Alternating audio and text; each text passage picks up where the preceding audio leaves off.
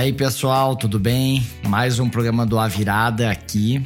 Nossa, aconteceu muita coisa, né? Eu tô sentindo, não sei se você sente a mesma coisa, Gustavo, mas o ritmo das novidades tá insano. É verdade, cara. Bom, AI, né? Inteligência artificial. Exato. Só se a gente pensar aqui no que aconteceu de lançamentos e, e, novidades nesse só nesse recorte de AI aqui em 2023 já é para deixar muita gente confusa e, e, e cheia de cabelo branco. Aqui é o impacto que isso vai ter em tantas áreas. Exatamente.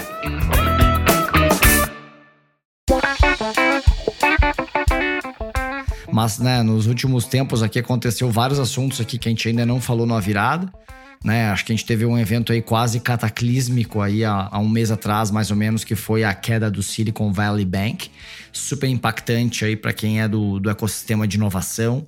Muita gente tinha conta lá, muita gente tinha dinheiro lá e levantou aí várias questões né, sobre o, o, o risco do sistema bancário americano como um todo, também uh, o quanto às vezes a, a gente não, não, não, enxerga risco de uma maneira tão próxima, né? A gente tinha um risco ali, todo o ecossistema de VC, de inovação lá nos Estados Unidos, especialmente, né? Ou as empresas brasileiras que também receberam aportes lá fora usavam todas o mesmo banco, com pouca diversificação. Muitos fundos também tinham conta no Silicon Valley Bank e, e isso levantou muitas bolas aqui, muitos aprendizados. Para mim, acho que o primeiro foi esse, né? O quanto que as pessoas negligenciaram o Silicon Valley Bank. É, aprendizado, aprendizado.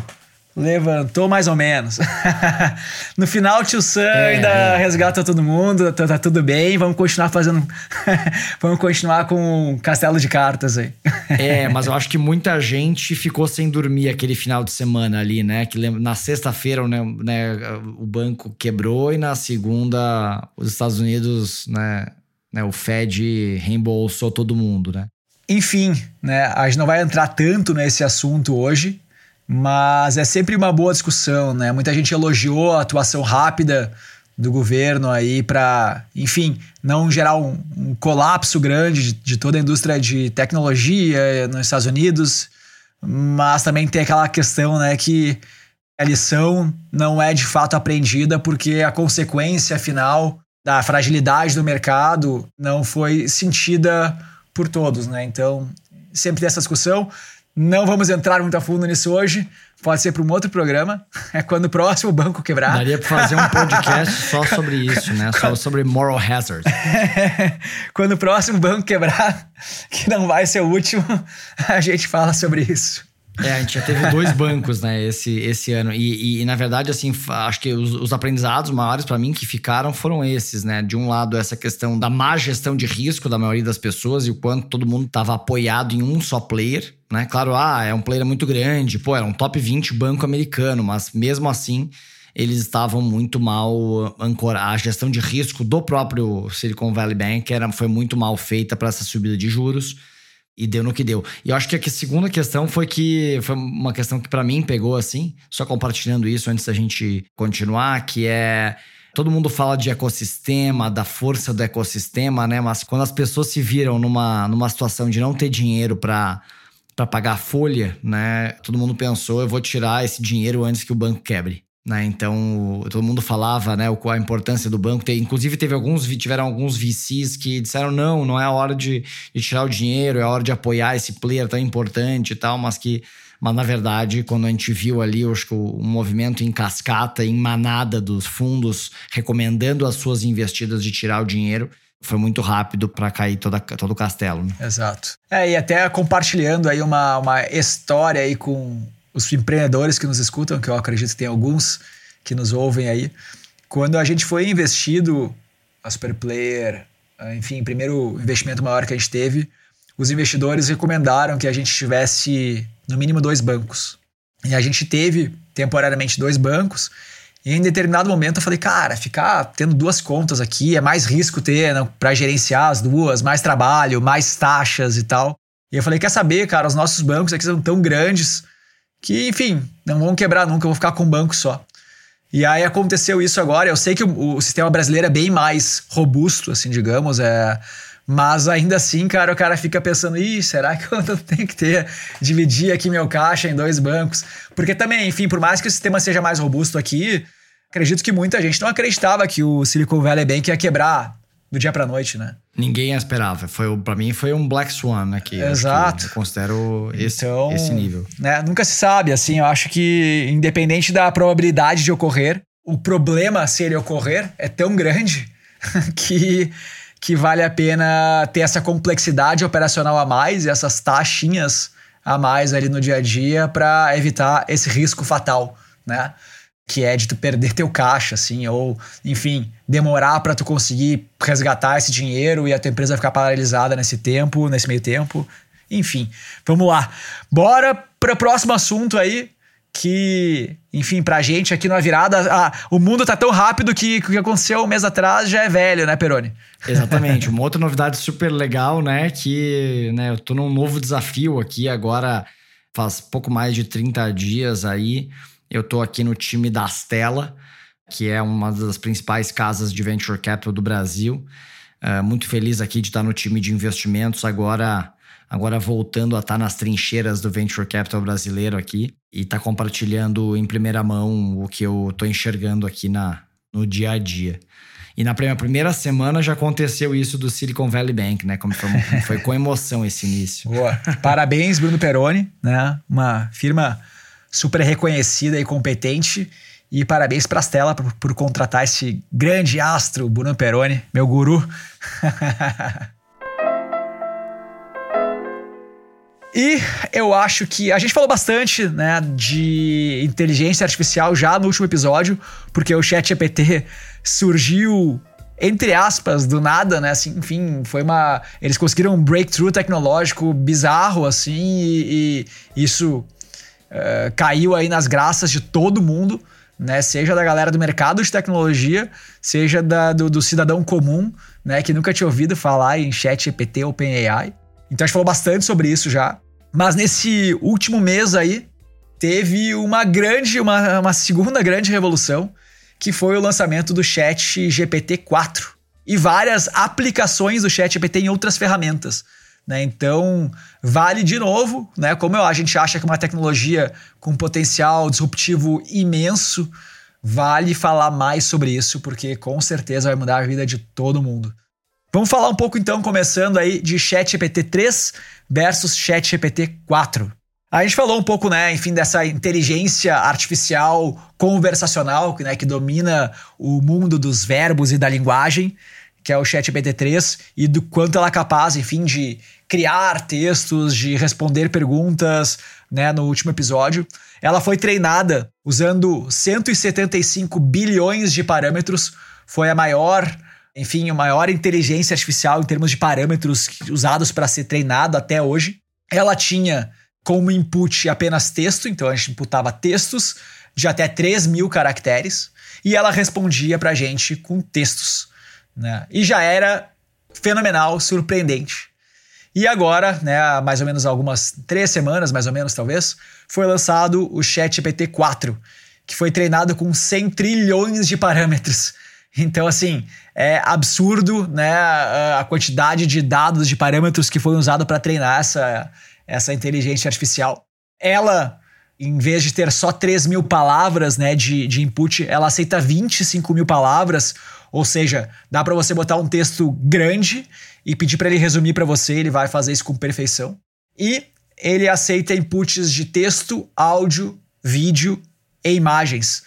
Então dá para fazer algumas coisas, enfim, bem legais aí, enfim, né, subindo imagens e pedindo para ele analisar alguma coisa na sua imagem e tal, o que traz bastante versatilidade. Na verdade, ele acaba fazendo um pouco às vezes do Dali até, né, porque ele também gera imagens e tal que é, era aquela inteligência da OpenAI de geração de imagens, né?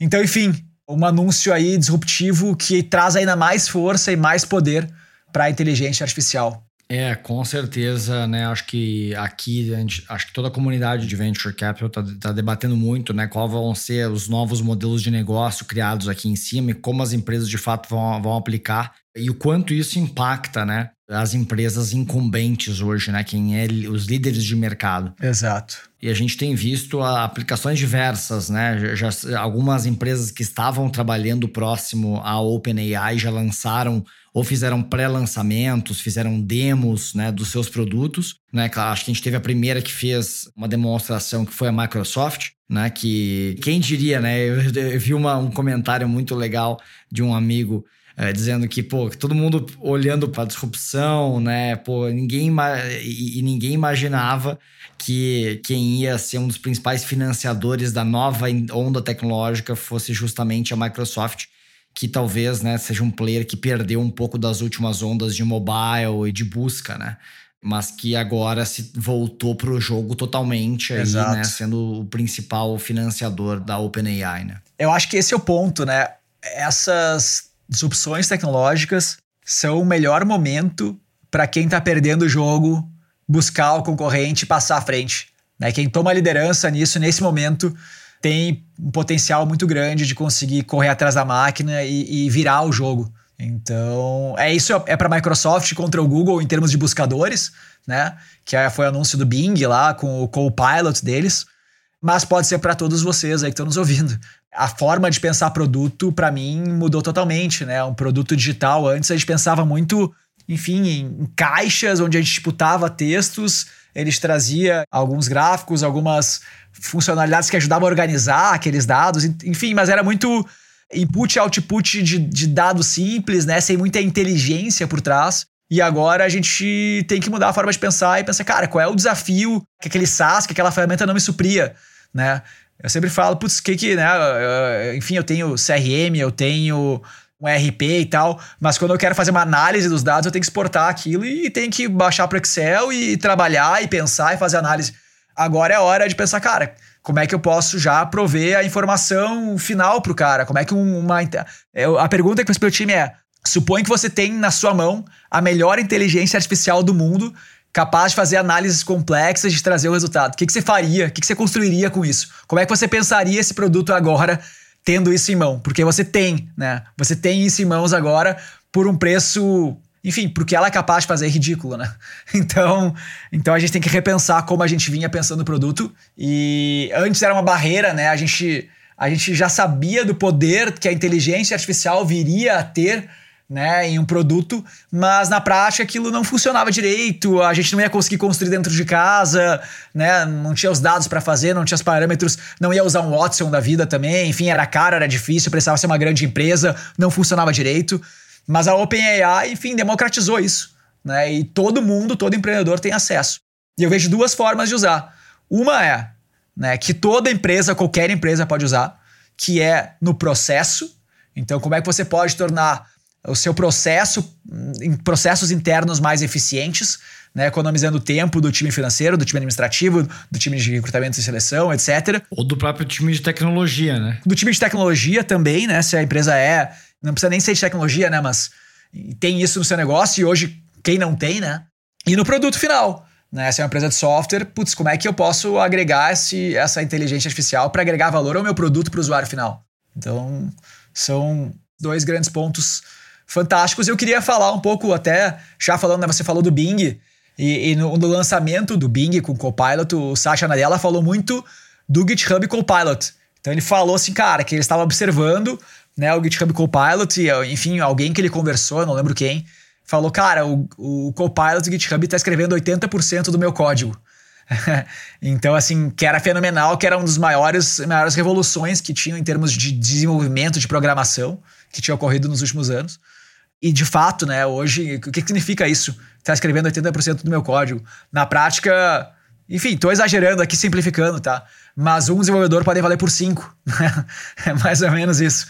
Eu não vou ser tão exagerado, mas vai que aumenta 20% a produtividade de um desenvolvedor. Né? Enfim, cinco viram seis, né? Então, é fenomenal, a gente sabe como é difícil conseguir bons desenvolvedores, como é caro, né? Como os salários estão altos.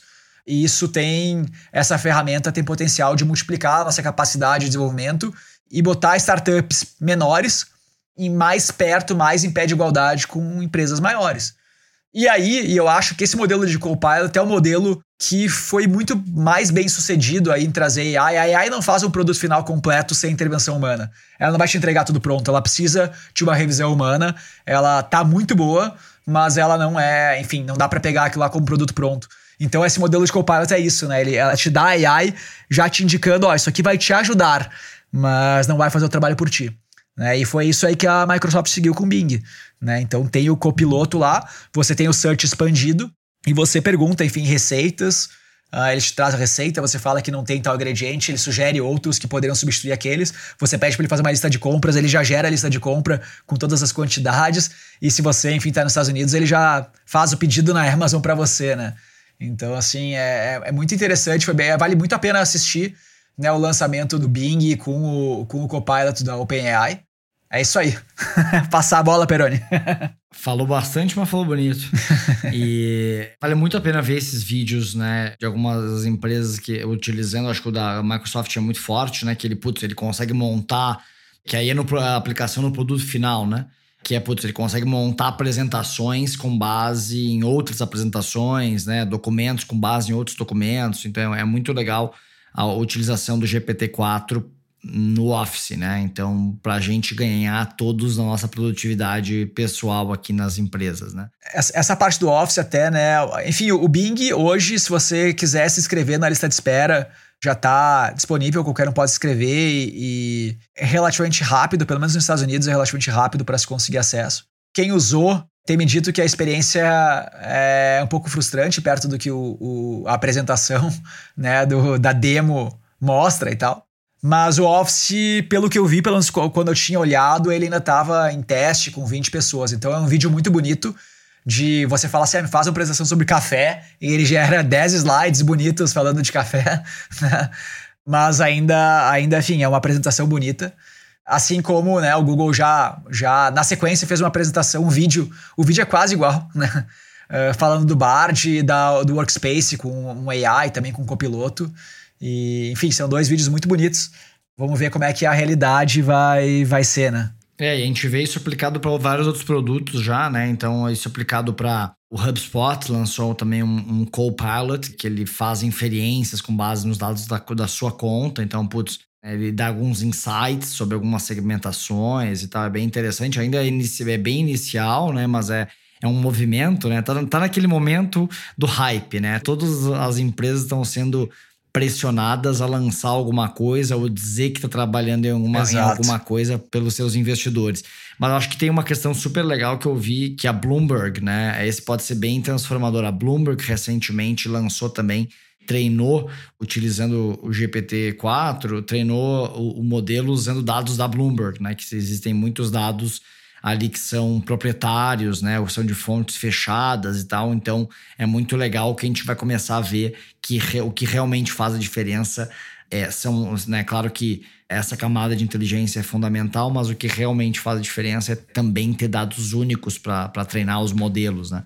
Então você vai poder perguntar alguma coisa de uma, numa plataforma conversacional sobre qualquer empresa listada do mundo e tal, inclusive o, pegando as informações que são hoje privadas da Bloomberg, né? Então eu acho que esse tipo de aplicação que vai ser realmente transformadora, assim. Exato, para quem tem grandes bases de dados, né, construídas ao longo de décadas e décadas, é, que não são públicas, você poder pegar esse modelo e, e, aplicar sobre a sua base de, de dados é, é, é, fantástico, né? Já é um produto fenomenal por si só, assim. Só treinar a AI na sua base, né? E teve também o lançamento dos plugins, né? Que basicamente é, é, é a interface do chat GPT. Agora a gente não está mais falando né, de imputar isso no seu produto, mas na interface do chat GPT, ele, ele permite que você coloque...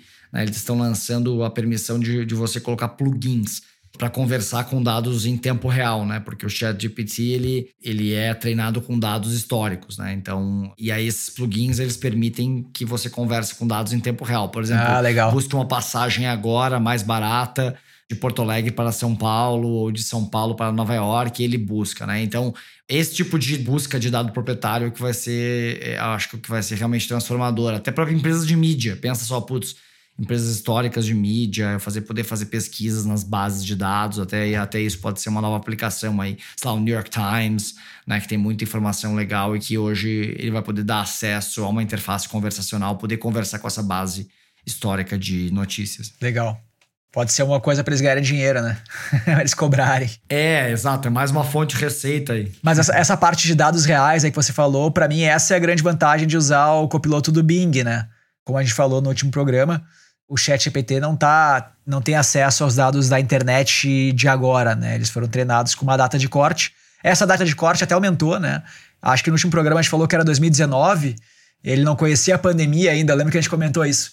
Agora ele já conhece, agora ele está indo até setembro de 2021. Então tá aumentando e vai chegar, enfim, ontem, daqui a pouco, né? Vai chegar muito próximo do tempo atual. Mas o Bing tem acesso aos, aos dados da internet, então você pode pesquisar qual é o televisor melhor para jogar videogame que é mais barato, enfim, próximo da sua casa, sei lá. E ele consegue te apontar. Então, isso é bacana. Legal esses plugins aí, não conhecia.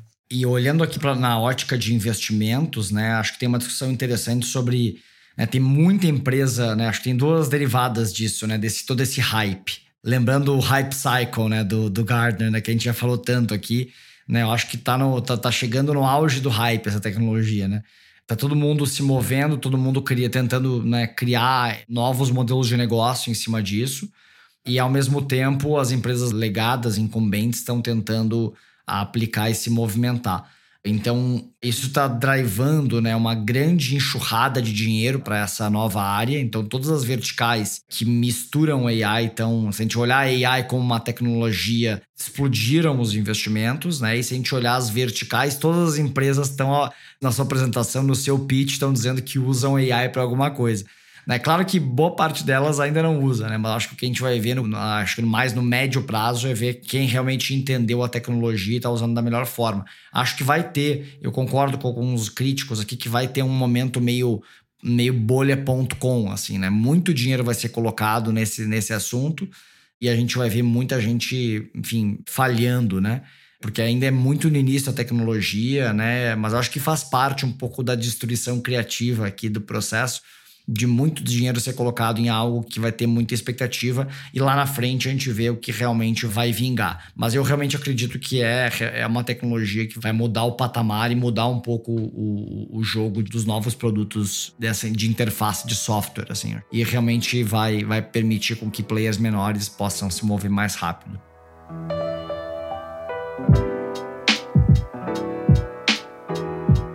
Eu tava ouvindo você falar aí, Bruno, e você falou que tá chegando no topo do hype.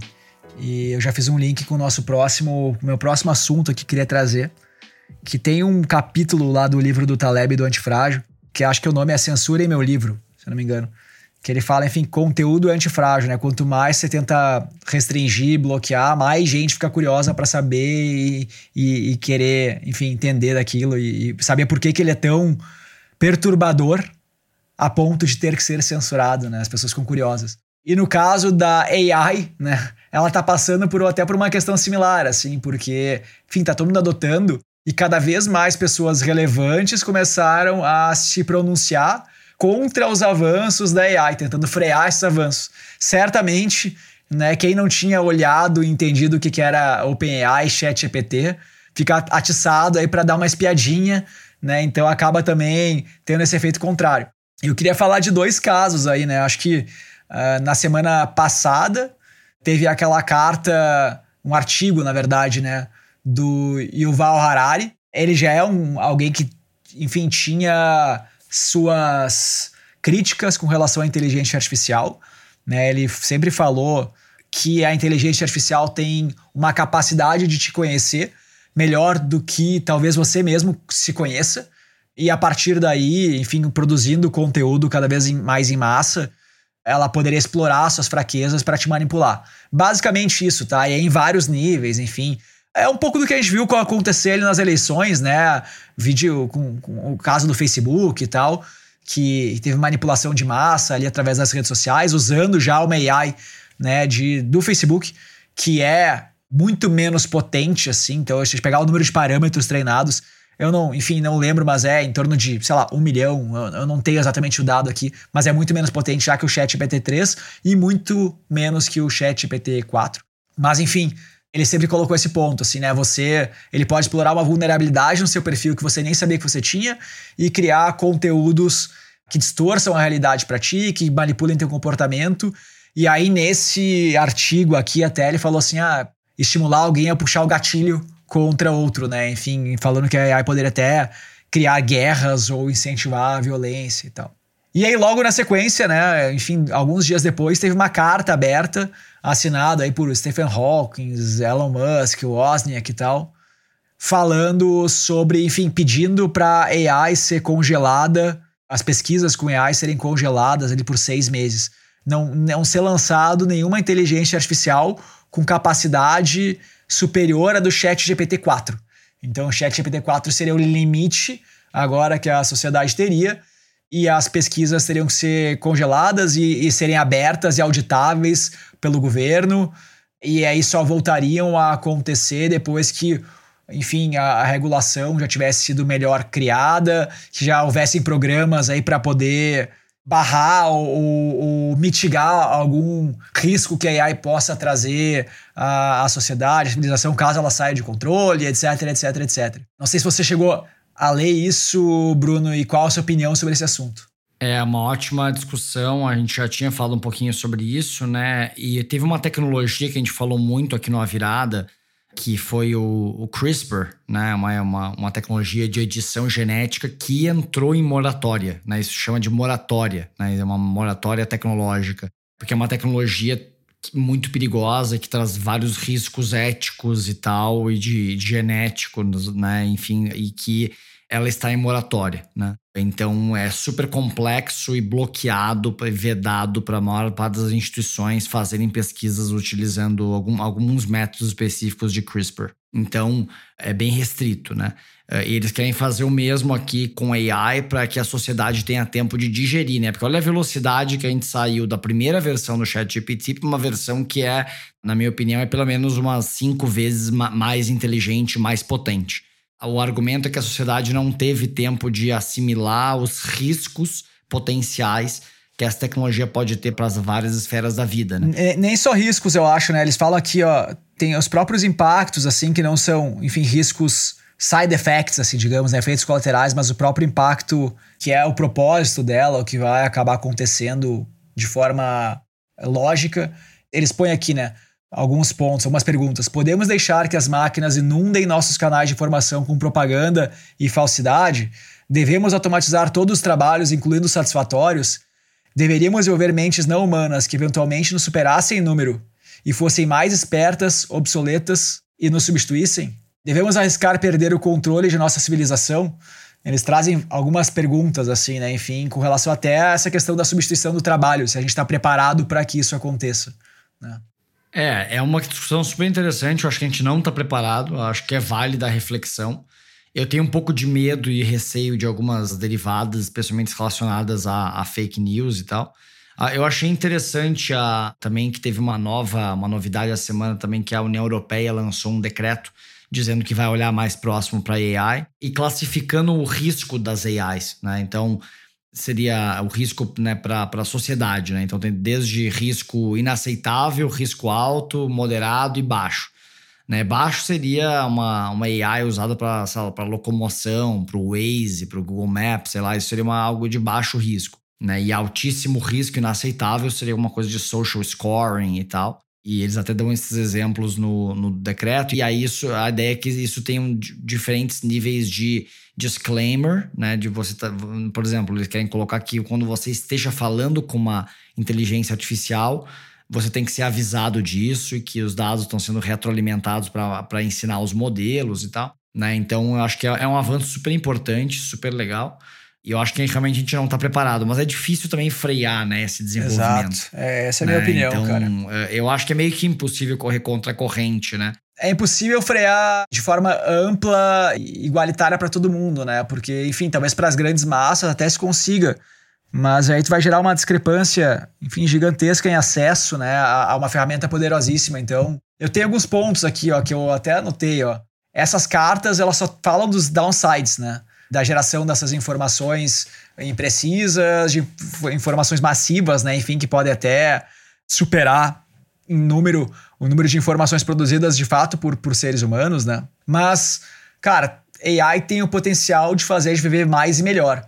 Né? Ela pode nos ajudar a identificar doenças de forma prematura para que a gente evite elas, a curar doenças que possam existir. Então, assim, eles trazem ela como um potencial risco para a humanidade, mas é inegável que ela, elas podem servir de solução para outras possíveis ameaças existenciais, né? Enfim, até para achar soluções para questões ambientais, para questões pandêmicas, né? Caso surja uma nova pandemia, ou até, e sendo mais aí ficção científica, astronômicas, assim, enfim, caso tenha algum, algum meteoro vindo contra a Terra, enfim, a AI pode nos ajudar a achar diversas soluções e então, assim, tem downsides, tem, mas tem muitos upsides que eles não comentam também. Primeiro ponto. O segundo ponto é, cara, é possível frear uma tecnologia em todo mundo de forma igualitária, aquilo que você estava falando. Existia uma preocupação gigantesca de que, há um tempo atrás, falava muito nisso, né? Se os ricos tivessem acesso à inteligência artificial antes dos pobres, a diferença de capacidade de, de enfim, de produção, de eficiência, de performance desses caras ia aumentar muito. O gap ia se tornar gigantesco e isso poderia até, enfim, gerar uma, uma guerra social, assim. E a forma como a OpenAI, enfim, colocou o ChatGPT Claro que eu não posso falar que é 100% igualitária, assim, acessível a todo mundo, mas, mas é bastante acessível, assim. Então, a internet ela já foi desenvolvida e colocada ao público de uma forma que democratizou muito o acesso à informação, porque ela foi feita de forma aberta e, e eu falo sempre que a internet foi a experiência da civilização mais próxima do que os socialistas queriam fazer de colocar os meios de produção na mão do povo. Ela, através da, da, do capitalismo, talvez, e da, e da inovação, ela conseguiu fazer isso, né? Ela conseguiu botar, hoje, enfim, as pessoas de casa têm como vender coisas na internet, tem como criar produtos, aplicativos e, e botar e disponibilizar online para vender. Enfim, tem uma fábrica no seu computador, né? E eu acho que o Chat GPT, a OpenAI, tá mimetizando essa, essa forma de chegar no público que a internet teve, assim. Então, tem uma versão gratuita, todo mundo consegue usar. Tem uma versão paga que custa 20 dólares, que é o preço de um streaming todo mundo está tendo acesso a ela de forma mais ou menos igual. Claro que algumas. Claro que a Microsoft, talvez por ter investido 10 bilhões, conseguiu talvez ter uma integração melhor com seus produtos. Mas enfim, né, é muito melhor do que se fosse uma coisa fechada, onde só alguns grupos tivessem acesso. E eu acho que quando a gente pede para que isso seja estancado e seja fechado e regulado, a chance disso acontecer é muito maior. Porque, enfim, vai ser fechado para a massa em geral, mas, mas para alguns que estão mais próximos dessas empresas, que estão desenvolvendo isso, os caras vão ter acesso. Isso vai gerar uma, uma competição injusta, assim, digamos, né? E aí, outro ponto que eu trago, cara, é o seguinte: saiu uma pesquisa ontem de Stanford de 360 páginas sobre o estado da AI. Né? E um dos gráficos mostra com várias perguntas o quanto vários países são mais positivos com relação aos benefícios da inteligência artificial, dos potenciais que ela tem para, enfim, para melhorar a vida das pessoas. E as respostas assim são são bem interessantes. Quando a gente compara principalmente China e Estados Unidos. Nos Estados Unidos, 30% da população tem opiniões favoráveis de que a AI pode, de fato, melhorar a vida das pessoas ou vai gerar valor nos produtos que eles usam, enfim. E quando a gente olha a China, as respostas já estão na casa dos 75%, 80% de favorabilidade. Ou seja, a população lá está muito mais aberta a abraçar esse tipo de tecnologia. E, obviamente, quando a gente tem uma sociedade governada por um governo mais centralizador, mais que controla os meios de informação, é muito mais fácil ter um, um pensamento, mais unanimidade entre o pensamento da população. Mas o fato é que eu acho é que se o Ocidente começar a tentar barrar demais as aplicações de AI, eu duvido que na China isso vai acontecer. Então a tendência é que lá eles andem na velocidade da luz de forma muito mais livre com relação a esses experimentos, ou, ou livre, entre aspas, mais controlado para o governo para fins que deem uma vantagem competitiva na China frente a, a um cenário global ali, né, Estados Unidos principalmente e isso seja o que de faça de fato a China ganhar uma, enfim, virar o jogo contra os Estados Unidos, como a gente falou, né? Quando tem as tecnologias novas é a hora da virada de jogo, Né? Se a gente começar a regular muito aqui e tiver muita oposição ao, ao, ao uso dessa tecnologia, à aplicação dela, eu não acho que isso vai acontecer de forma igual na China e na Rússia e etc. Né? Então, tem esse ponto também, assim. Essa é uma ótima discussão, né? Que se eu criar uma moratória de AI no Ocidente, será que a China vai continuar fazendo isso ou vai continuar, né, enfim, uh, desenvolvendo a tecnologia? Eles vão ganhar seis meses de vantagem. Essa é a verdade. É a minha opinião, né? É um ótimo ponto para mostrar que, que esse tipo de decisão é muito complexa, né? E tem que ser muito bem pensada. E, e que são muitos interesses ao mesmo tempo, né? Tudo junto, misturado. Então, putz, acho que a gente vai continuar discutindo sobre esse tema aqui numa virada, né? Numa, né? E, e, como a gente pode ver, tem desdobramentos até de ordem, enfim, geopolítica aqui na, na jogada.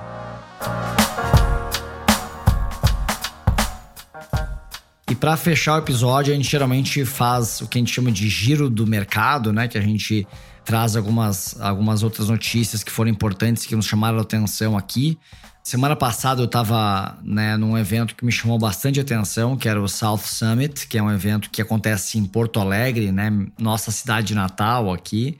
E, e, foi muito legal ver que realmente o evento se tornou um dos principais eventos nacionais de inovação e empreendedorismo. Né? A gente tinha boa parte dos players estavam representados ali, investidores, muitas startups relevantes nacionais e scale-ups também, representantes de alguns dos unicórnios brasileiros, o ecossistema local em peso, obviamente.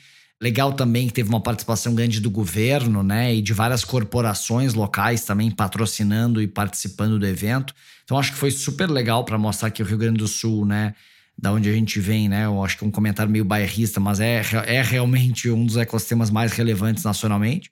Acho que o evento também é, entrou no mapa totalmente, assim, esse ano. É, eu acho que tiveram alguns problemas no evento, né? Que, enfim, é, todo mundo já deve ter visto nas redes sociais aí de infraestrutura. Mas acho que entrou no mapa dos eventos nacionais. E, enfim, fico feliz que Porto Alegre aí esteja entre uma das principais capitais e, e espero estar lá o ano que vem de novo e, e espero só não passar tanto calor quanto esse ano. E, né, eh, já falando de eventos, é uma época que vai ter bastante evento agora, então, ainda no Rio Grande do Sul, a gente também tem a Gramado Summit, que também ficou bem conhecida no, no mundo de inovação, comunicação. Vai ser agora no início de abril. E nós teremos também o Web Summit no início de maio, que vai ser aí sim um evento de proporções aí internacionais. A gente acredita que vai vir gente de vários países para esse mega evento no Rio de Janeiro. Então, enfim, para quem é do mercado de inovação e tecnologia, fique ligado para não perder esses, é, esses eventos. Boa, Gustavo. Acho que um outro assunto aqui importante é, enfim, que o, a Kazek né, anunciou essa semana que fechou a captação dos seus novos fundos de Venture Capital, mostrando que tem dinheiro sim disponível. A gente aqui na, na Stella também está captando o nosso quinto fundo. E lembrando que a Kazek aí captou quase um bi de dólares né, pra, pra, nos dois fundos. Então tem dispon dinheiro disponível sim aqui dos maiores fundos de VC no Brasil. Acho que a gente tem sim um desafio mais no late stage, né? Acho que empresas ali que estão na que já estão com uma atração relevante, que estão no que a gente chama de Series B, né? Empresas que já estão escalando, receberam muito capital. Essas empresas elas tão, vão ter um pouco mais de dificuldade de captar porque elas provavelmente captaram em um, em um mercado com valuations muito esticados e os players que faziam esses investimentos, a boa parte deles não investe mais na região, ou está segurando, ou está investindo menos, só investindo no próprio portfólio, como SoftBank, Riverwood, etc. Então acho que a gente vai ver aí uma, um desafio muito grande a partir do final do ano, início do ano que vem, de empresas que estão nesse estágio de evolução. Mas é muito legal ver pô, fundos grandes aí continuando a, a manter o compromisso de investimento aqui no Brasil, né? Então acho que no early stage a gente está muito bem representado com os, os, principais fundos aqui dobrando a aposta. E a gente, o que a gente tem visto é, é, também é isso. A gente acha que vai ser um período bem interessante, porque tem empresas excelentes que estão aí indo ao mercado nesses estágios mais iniciais. Então a gente continua a ver empreendedores cada vez mais preparados, Só que a gente está vendo também um ajuste grande dos valuations acontecendo, né? Então, esse é um pouco da minha leitura do momento. Acho que tem um represamento também de empresas que estão esticando o seu runway, captando uma rodada interna ou demitiram pessoas para queimar menos dinheiro ou chegar no ponto de equilíbrio ali, começar a gerar caixa para segurar e estender ao máximo esse momento de ir a mercado buscar mais capital, né? Então acho que a gente vai ver isso acontecer no final do ano, início de 2024. Acho que vai ser quando a gente vai ver muita empresa indo a mercado e tendo dificuldade de captar. E para finalizar, eu tenho uma grande notícia aqui que eu estou muito feliz de, de anunciar. Bom, quem me conhece, né, sabe que eu sou fundador e CEO da Superplayer. A Superplayer atua há mais de 10 anos no mercado de inovação e tecnologia, mas antes de ser a Superplayer, eu fui da Falcone. Aprendi bastante sobre modelos de gestão, apliquei em diversas grandes empresas. E aí, quando eu comecei a empreender, eu comecei a transformar todos aqueles métodos, aquela tecnologia de gestão, eh, adaptar elas para o mercado mais ágil, mais dinâmico de inovação, para a realidade de uma pequena empresa, de uma startup. E comecei a construir os nossos próprios métodos, as nossas próprias ferramentas. Né? Quem acompanha a Superplayer de perto aí é, sabe que a gente sempre foi referência em modelo de gestão, em ferramentas, tanto que, enfim, eu fui convidado para participar do board de algumas empresas para levar um pouco dessas práticas. E recentemente a gente fundar uma empresa para levar um pouco dessas ferramentas que a gente construiu, desses métodos, dessas boas práticas de gestão para outros empreendedores, para que eles consigam ser bem-sucedidos nos seus negócios, né? Eu pessoalmente acredito aí que o empreendedorismo é, enfim, o motor que move a humanidade para frente, enfim, que gera as inovações e essas inovações transformam a sociedade, todo mundo sai ganhando. Então, para mim, esse é um propósito muito forte. E essa empresa chama-se Keep, K-I-I-P, Keep com dois Is, né? Keep.team, de time em inglês. É, e a primeira ferramenta, né, o produto beta aí que a gente está botando no ar, é um diretório de colaboradores coisa simples assim, mas super importante, né? Totalmente de graça, é gratuito. Qualquer empreendedor pode chegar lá e cadastrar todas as informações do seu time, enfim, dados cadastrais, remuneração, histórico de remuneração, benefícios, histórico profissional grade curricular, enfim, a gente sabe quando o colaborador entra na nossa empresa depois da seleção, a gente esquece tudo que ele fez antes, né? Essas informações geralmente não ficam, não ficam cadastradas e rastreáveis no perfil do colaborador. Então, todas essas informações você pode acrescentar lá, você pode criar campos customizados para acrescentar outras informações e também a gente colocou uma série de dados ali mais, enfim, entre aspas, sociais assim, de para os colaboradores se conhecerem. E aí você consegue colocar vários níveis de visibilidade dessas informações. Então você consegue dar mais autonomia. Enfim, o time de RH geralmente já tem acesso a todos esses dados, mas muitas vezes os líderes de outras áreas precisam ver algum dado, mas não podem ver o salário dele. O líder direto dele precisa ter acesso a alguns dados. Enfim, a gente sabe que as pequenas empresas, de forma geral, usam Excel para guardar os dados do seu time, ficam dados incompletos, fica uma planilha frágil, gigante, fácil de deletar coisa. Então, a gente está provendo, aí, disponibilizando essa ferramenta super simples, legal, ótima de usar para todo mundo aí, para todo empreendedor que quiser guardar os dados do seu time do jeito certo. Então, acesse a equipe.team e aproveite. Boa, Gustavo. Eu tô acompanhando de perto aí o Keep e, enfim, tô curioso aí para saber os novos desenvolvimentos. E, enfim, acho que foi muito legal o papo de hoje. A gente vai continuar a explorar esse tema de inteligência artificial aqui nos próximos episódios. E nos vemos no próximo encontro aí. Valeu, pessoal. Valeu, pessoal. Tchau, tchau.